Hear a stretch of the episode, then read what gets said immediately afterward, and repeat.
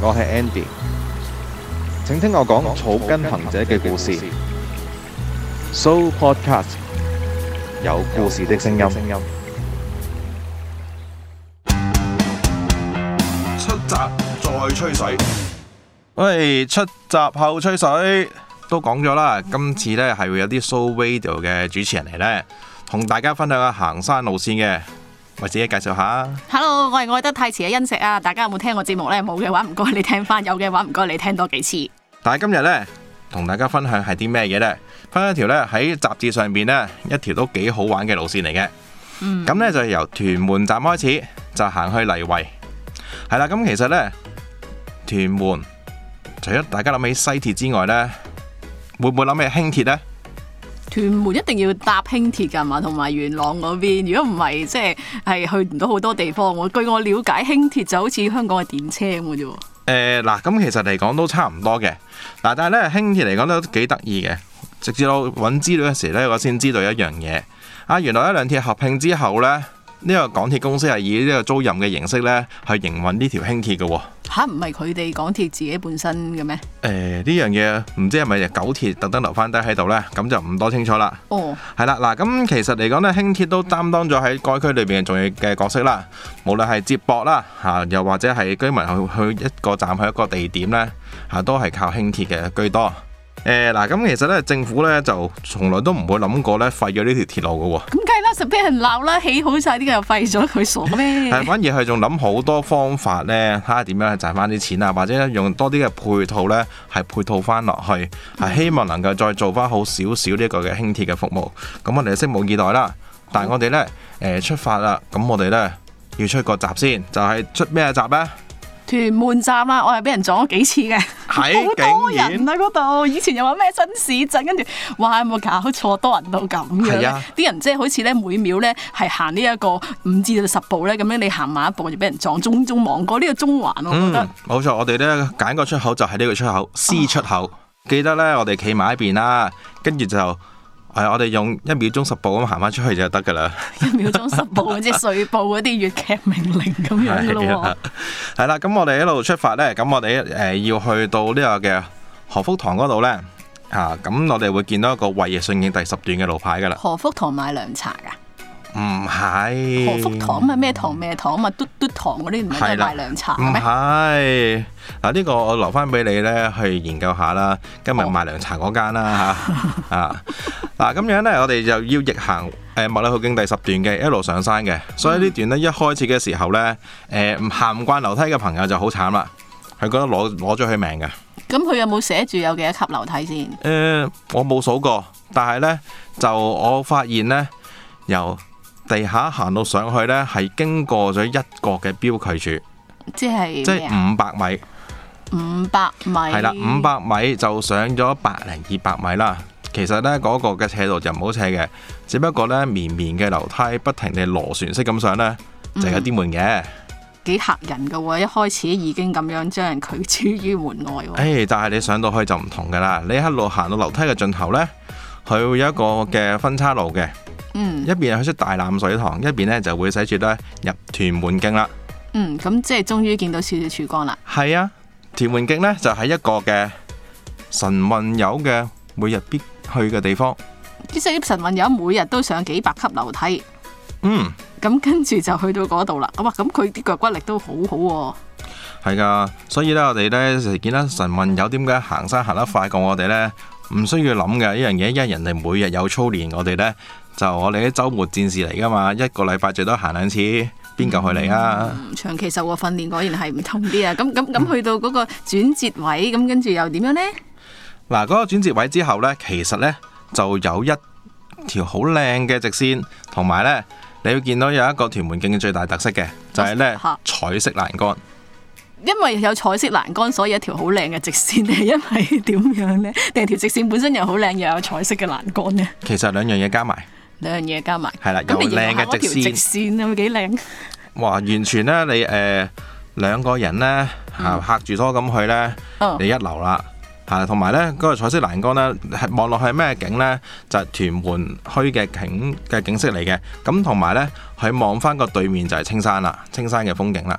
係咪嗰誒？因為啲人覺得行山行咗幾廿級太悶，所以由啲彩色嘅欄杆去到有人做 bonus，所以呢個地方就冇吸引力咁樣咯。嗯，有咁嘅可能嘅，哦我相信有咁嘅可能，但亦都呢，誒、可能亦都係當地嘅區議會啦，去特登美化呢條嘅路徑啦。哦，原來係咁樣，咁、都好嘅，有個打卡位嘅。係啊，呢、個打卡位係唔錯嘅，因為呢係我上任何嘅網誌，嗯，甚至乎搜尋器呢，打屯門徑三個字呢，佢第一張相係會出呢個欄杆嘅。招牌地方，招牌地方你唔影啊，真係笨即係啊！地標式嘅行山嘅一個 checkpoint。冇錯冇錯，你唔影就笨啦嚇！我提啦提兩次嘅嗯嚇，仲要第三次好重要㗎啦記得講第三次嚇，你係唔影就好笨。咁都要睇翻嗰日個天氣，即係得唔得？個能見度望下邊靚唔靚嘅。嗯，冇錯。但我想問翻先，咁如果我想偷個靚嘅時候去，咁到底我係應該朝頭早去啊，定下晝去呢？咁樣，定係即係當然天氣報告要 check 啦。嗱，我覺得呢，其實晏晝係會好少少，因為朝頭早真係會多神朋友。哦，晏晝呢，就係一家大細，嗯多嘅。咁同埋呢，佢哋呢冇我哋行得咁快。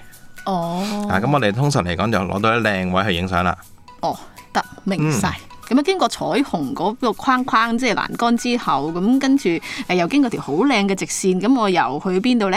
嗱，有一個位嘅，有條分叉路，咁呢，佢有個牌，啲神朋友搭上去嘅，叫做呢若夢園喎。若夢園發夢嘅地方係啊，整到好靚嘅，嗰度全部種晒花㗎，佢哋。係咩？有咩花？唔真係唔知咩花，嗱花唔識啦，但係呢，佢哋好多嘅盆栽種晒喺上面嘅。哦係，啦，咁有唔同嘅花卉啦，咁亦都係工人去觀賞啦，仲有仲有整埋你嗰啲小橋流水咁樣喎，真係。就真係等你誒、呃即係喺嗰邊發下夢咁樣，係啦就咁叫若夢園。嗯，同埋呢，有啲人呢就會喺若夢園嗰度呢就會落山走人噶啦。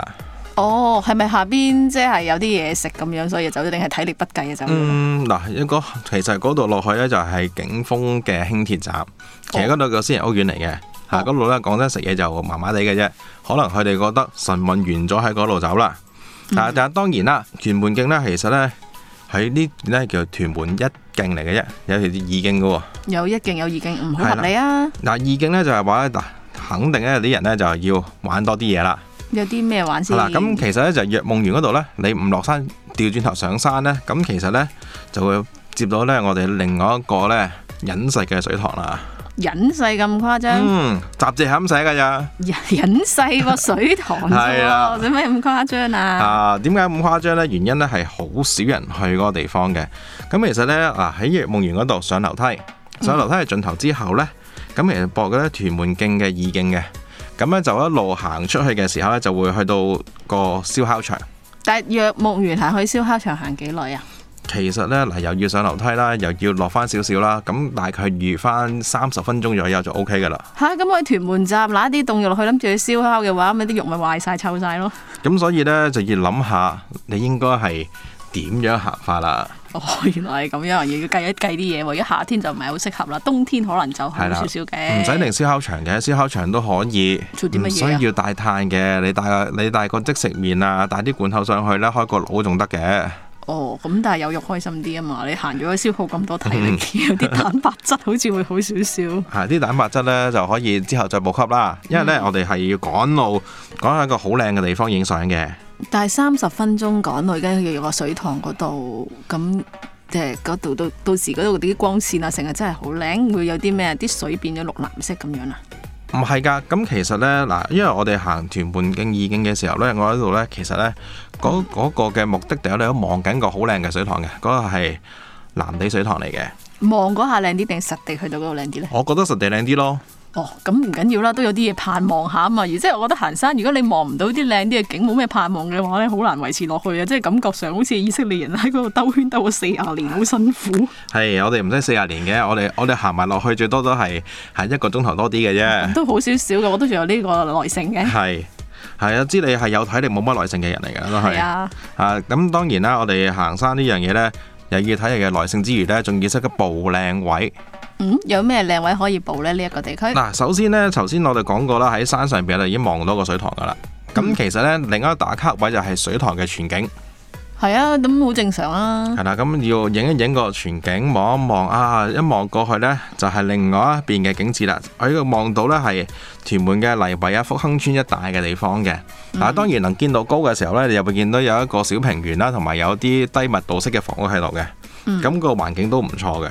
嗱、當然啦，我亦都試過呢，誒灰蒙蒙嘅日子咧去呢，咪好浪漫咯。誒望唔到遠景嗰就係淨係望到個水塘咯，唔錯㗎。咁即係學你咁話齋幾浪漫㗎嗰度。咁水塘嘅通常後邊有嗰啲少少隱隱約約嘅山景啊，咁你有少少誒天空之鏡嗰啲朦朦地啲感覺噶嘛，係嘛？嗯，嗰度就爭緊少少呢樣嘢哦，，爭緊少少。係啊，但係呢，點解話一定落去睇呢？嗰、個水壩影相都靚嘅。哦，有幾靚啊！嗱，咁誒、呃叫做啦，水塘細細呢，同埋少人去嘅呢個地方，咁變咗呢，就你可以呢，嚇好多時候你都可以包場咁滯。哦，咁浪漫啊！係啊，咁可以啲人可以即係如果唔太難行，去影下啲特別嘅寫真都 OK 喎。同埋呢嗰度呢，誒、都叫做勉強影到靚嘅日落景色嘅。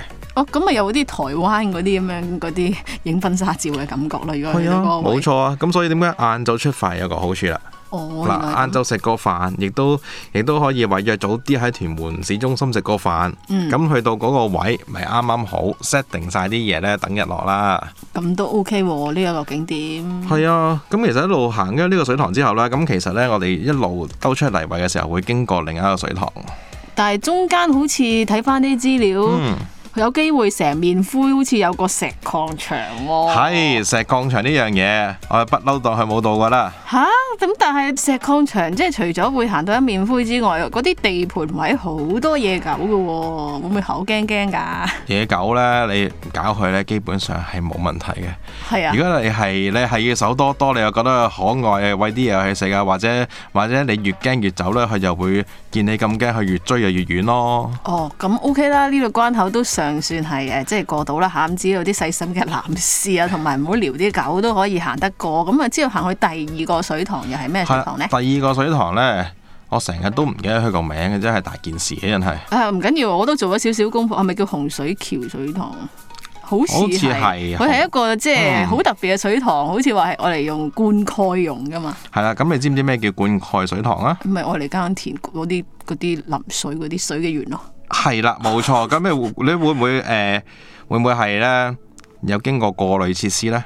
過濾設施啊！我嗯我我見到嗰啲係咪一層一層一級一級咁嗰啲水誒、好似瀑布咁一層一層咁落去，中間好似有啲水管，又有啲類 似類似 filter 嗰啲咁樣過濾嘅嘢。誒、咁就其實係冇冇嘅，㗎嚇，因為咧誒，佢、一來咧就唔會運運出去你水廠啦，亦都唔會話落去你屋企啦。哦佢呢啲水咧係好天然嘅降雨收集埋一齊之後咧，就去做一啲嘅俾附近嘅農莊啊，去去做灌溉用嘅。嗯哦咁、所以呢啲水塘咧，有陣時咧，佢奉佢唔係奉旨咧，成日有水嘅，亦都唔好話因為呢個水塘咧，突然間即係乾咗水咧，就話唉死啦，香港制水啦咁樣。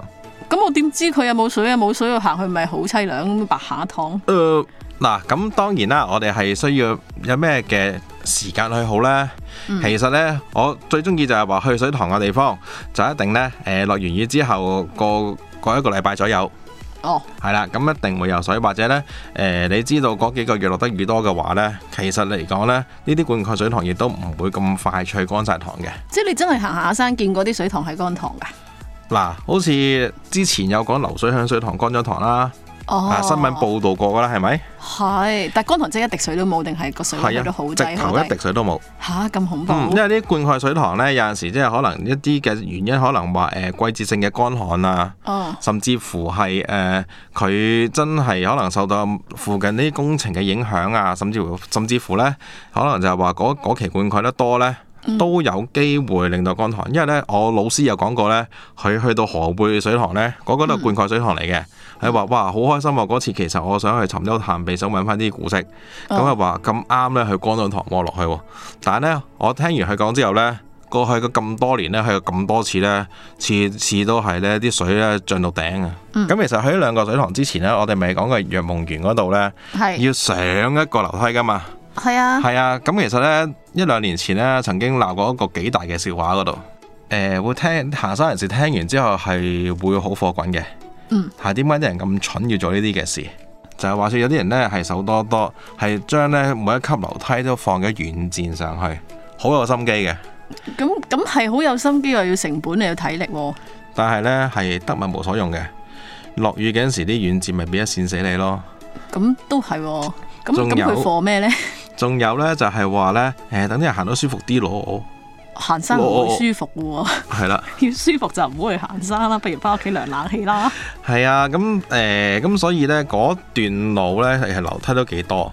咁啊行上去嘅時候，有有啲咁嘅戰嘅時候，又野蚊又剩呢。其咁其實就相等於你係抌咗好多嚿垃圾喺裏邊啦，同埋破壞咗環境咯。唉，好心做壞事嘅人，天下何其多。係啊，咁所以呢，喺泥圍呢，一路行到嗱，經過咗嗱，頭先呢，我終於醒起啦，嗰、個叫做洪水坑水塘，啊，唔係洪水橋啊！唉，幫我做咗兩個字，好叻啊！好嘢， 係啦，因為呢，呢、個水塘呢，點解啲雜誌嘅寫話都係一個隱世水塘啦，隱到你喺我哋行過呢，都唔會記得嘅個名有時都。啊哦，點解係隱世咧？嚇，因為咧嗰個位置頭先除咗係經過石礦場之外呢，咁其實呢，佢有另外一邊落海落嘅，就係、由公庵山嗰邊落。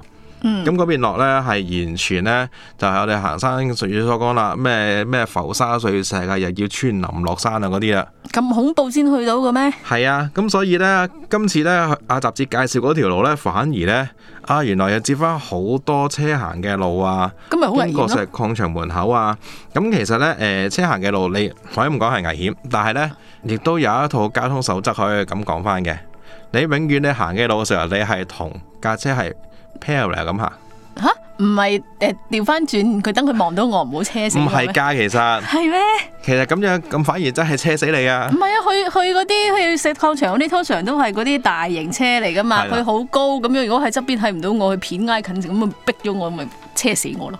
誒唔係嘅，因為呢，原來呢，我問翻啲朋友啊話啊，其實呢，我行過對面啲車咪同我迎面咯，係啊，見到佢睇到我㗎嘛。好好安全啊啦。佢係話唔係㗎，其實唔係咧，㗎我哋咧如果行咗落去或者或者附近嘅路嘅時候咧，嗯都同樣遵守翻交通規則，即係話咧架車點樣行，我哋跟住都係同一個方向行，就唔好迎面。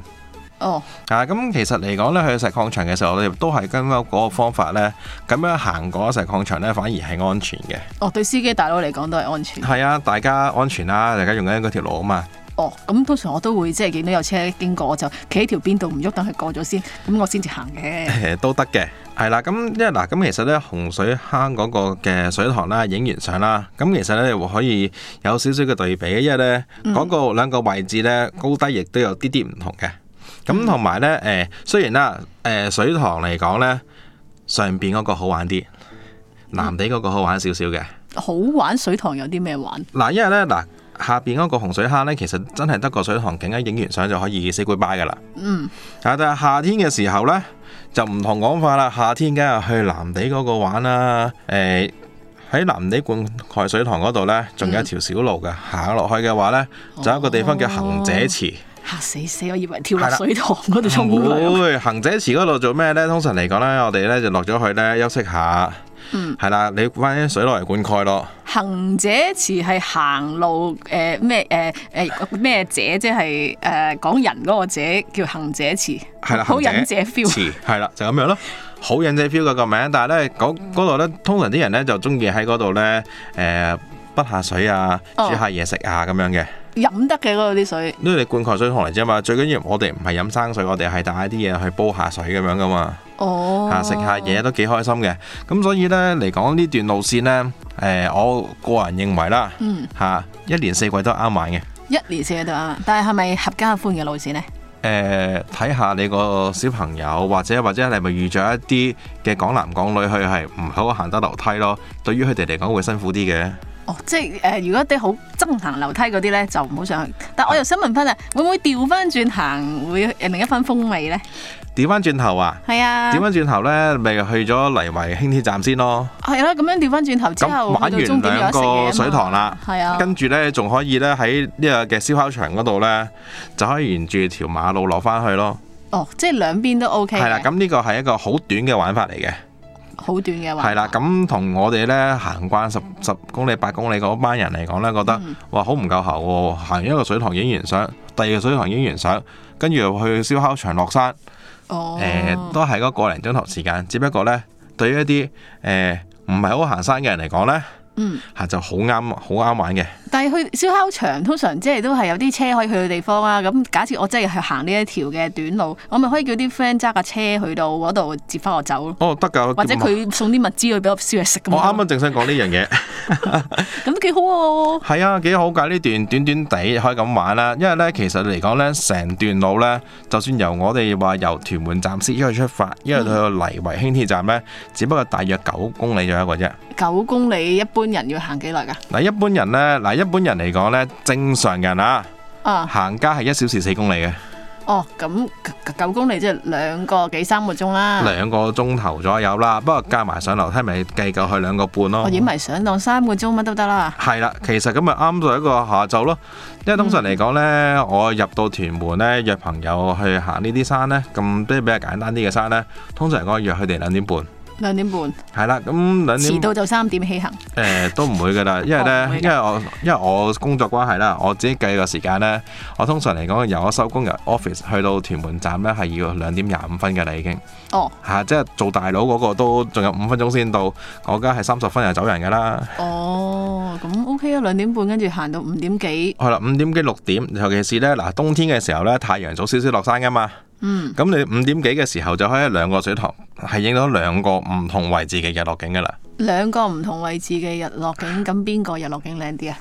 誒、我冇乜審美眼光，但我想唔知有有有一影就影㗎啦。我就唔會話呢，話俾你聽邊個靚，間間個個呢走晒去嗰個影之後呢，跟住話誒阿 Andy 講嘢都錯嘅，隔離嗰個靚啲喎，咁啊咁就唔係咁好啦。咁夏天係咪要褪後個幾鐘啊？夏天就唔使遲啲入褪咯後個幾鐘嘅。唔使啊？嚇、通常嚟講呢，你誒、呃、教到三點鐘左右起步，慢慢上。哦因為呢，誒、啲專家話呢，太陽最曬嘅時候呢，係應該係十一點到三點，哦，咁過三點都係啦 OK 嘅。啊三點鐘 safe 過後呢，慢慢上呢就啱噶啦嗯，嚇，同埋、開段呢就唔好太急。如果真係跟我哋嘅玩法嚇、因為呢開頭嗰五百米長嘅樓梯呢，哦，係會收死好多人嘅。但係嗰五百米樓梯有啲咩輕鬆啲嘅方法捱過咗佢呢？即係除咗啲人成日好嘈咁樣播歌，咁又唔係幾好啦啊。咁、玩數樓數數數呢個樓梯入吸遊戲之外，仲有啲咩可以輕鬆少少捱過呢五百幾米嘅樓梯？ 我冇啊。平時係點樣嘅？通常嚟講，誒、慢慢行啦，啊行唔掂啊，飲下飲一啖嘢啦，哦，一啖好啦，唔好飲晒啊！其實啲人行呢啲樓梯會唔會傾偈㗎？誒、有啲人會嘅，即係緊冇會咁係難過會啊嘛拖到好長嘅，啊死得未啊？未死啊！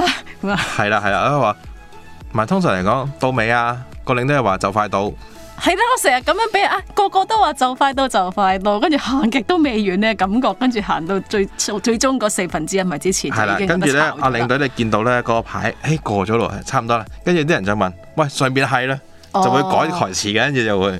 哦，咁其實我想問翻咧，到底而家呢啲行山路線會唔會下邊可能標示咗幾多級樓梯咁，等啲人哋有個心理準備，冇咁難過會好啲？嗯，呢樣嘢好似冇嚇，因為我識得有位朋友呢，會做嘅，係啊佢會寫翻喺度嘅，佢佢會報告我聽，今日行咗幾多級樓梯咁樣嚇。哦，但係呢位朋友呢，誒對於呢啲咁輕騎呢，佢又唔會嚟嘅，最衰又唔係，但係感感覺上好似誒節日心中有數，要行幾多良好少少啊嘛。哦唔會㗎啦，你首先入去呢，個個家有樂犬，跟住有呢，樂喺犬兩條路邊呢，係咁吠你，你會行得好快㗎啦。啊，其實呢啲路線啱唔啱帶狗去呢？哦，冇啊！啲狗喺度嘈交啫嘛，你頂得佢順咪你咪帶上去咯。即即都適宜帶狗仔去到行呢啲山嘅。嗯，你預咗你預咗個嗰嗰段樓梯孭仔咁孭上去咯。上樓梯上樓梯啲狗 O K，落樓梯咪 辛苦少少咪，特別係啲腳短嗰啲狗。哦，都係你預咗要孭一程㗎啦，啊，咁算把啦，係啊啦。 原來係咁係樣。啊，你預咗佢孭一程噶咯，如果唔係嘅，咁點算呢？咁帶個壯男去叫佢做呢個健 身咯。係啦，咁真係你揾定啲 friend 車定車定好多蛋白質上去俾你哋嘅。嗯，咁 O K 嘅，中間有個燒烤嗯場，到時有啲咩咪急 call 去上山。但係嗰啲路會唔會好窄㗎？即係上去揸車會好困難咁嗯，樣。嗱，其實 standard 係可以搞一架車 one way 咁上嘅，其實 One way 咁，我見到對頭車咪誒，嘟嘟嘟總言之，揸車嘅人呢，佢哋又佢哋會好識忍讓，就係話咧點樣能夠咧喺同一條路上面可以容容忍到兩架車啊！你哋唔知點就位咧就可以過到喎。呢啲駕駛技術咧我又唔識啦，係因為我對駕駛嚟講咧坐上車會瞓覺嘅人好危險嘅，我揸車，係啦，所以我係唔我唔學得你咁識揸車嘅。嗯，咁但但佢有一樣好重要嘅問題，係好啊，有冇廁所啊㗎沿途？有唔我有㗎，喺邊度一個啊？喺藥夢園啊？係嗰度冇噶，嗰喺度嗰度俾你喺發燒夢烤㗎。場，係啊，燒烤場嗰度，係嗰啲流動式嗰啲定係？誒流動富有鄉土氣息嘅，有冇人清潔㗎？應該有嘅。啊，其實誒、可唔可以講啲冷知識？呢啲流動廁所幾耐有人清潔一次㗎？誒你知唔知㗎？唔知，吓，但係通常嚟講呢，嗱，最通常嚟講呢，一星期都一次嘅應該一星期一次咁都好嘔心喎、其實係啦，同埋要佢點解要擺喺啲比較交通方便嘅地方，亦都方便翻啲工人呢，真係去到揸清架車上嚟清潔。哦，係啦，當然啦，如果日日預咗人投訴嘅話呢，就會清潔得快啲咯。哦，即即得一千零一個係啊，因為廁使所位用使用率係偏低嘅，係。咁攞水位咧，即係誒誒，即係抹下汗、扭下毛巾嗰啲攞水抹抹身位。啊當然，啦，就行者池呢，你識得落就好啦，因為嗰度有啲有啲技術先落到去嘅。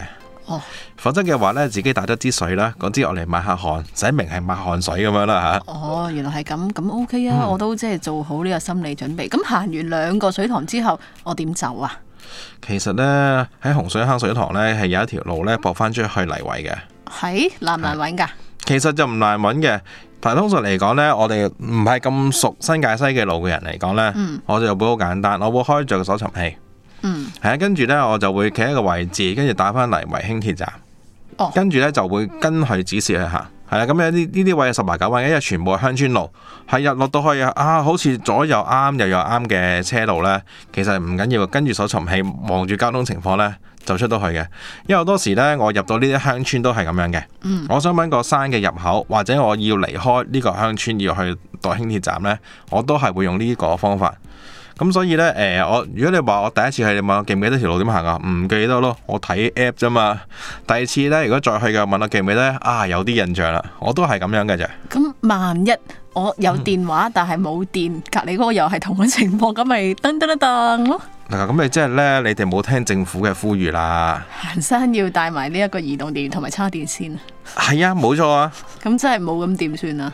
冇對嘅，村民唔帶緊要，我因為咧走咁樣係村民大咯。因為我哋有一次咧哦行一個更近嘅山嘅時候啊，就咧落咗去，我哋知道下邊有個村，我哋夾硬咧喺山山半山咧係爆林落咗去，哦但係因為天黑啦，有人咧又話報稱受傷啦。哦，落咗去之後呢，我哋即刻問村民呢度係邊度嚟㗎？跟住啲村民就話你係咪行山㗎？嗯，係啊，我哋幫你 call 的士得㗎，你 call 唔到㗎。哦，咁都有的士，即係有錢，錢就係啦係錢解決咗問冇錯題啦就係問題咁所以以呢，你其實入到呢啲村落係唔使擔心嘅，因為入到去呢，亦都係有啲村民呢知道知道呢，你係外來人知道行緊山呢，啊咁樣，係啦，唉，唔好煩啊，我幫你 call 的士，唔好行開啊，定係定係最傳統嘅方法，見到高樓大廈就向住個高樓大廈行行行行，總會去到呢個輕鐵站咧。誒，泥圍輕鐵站呢，附近全部都係啲小平房嚟嘅，哦、no！係啦，咁所以呢，就。即係誒、呃、會問下人啦，問下啲街坊，通常會帶你走嘅，因為呢，誒、鄉村人呢好特別嘅有啲嘢，我唔覺得佢哋係一啲嘅煩啦，唔係唔會覺得係煩，只不過就係話呢，佢都有安定嘅生活，亦都唔想喺佢住嘅地方有事發生嘅。通常嚟講，佢哋都會好熱心咁帶你走，係啦，咁佢繼續過去嘅安穩嘅生活，你繼續安全地行你嘅山啦。好啦，喂，今日玩住咁多先啦，嗱呢條簡簡單單啊，我行你過到兩三骨個嘅，有鐘。少少信心嘅。係咯，下一條咧帶你去玩仲刺激喎。好啦，拜拜下次見，拜拜。有故事的聲音，Show Podcast。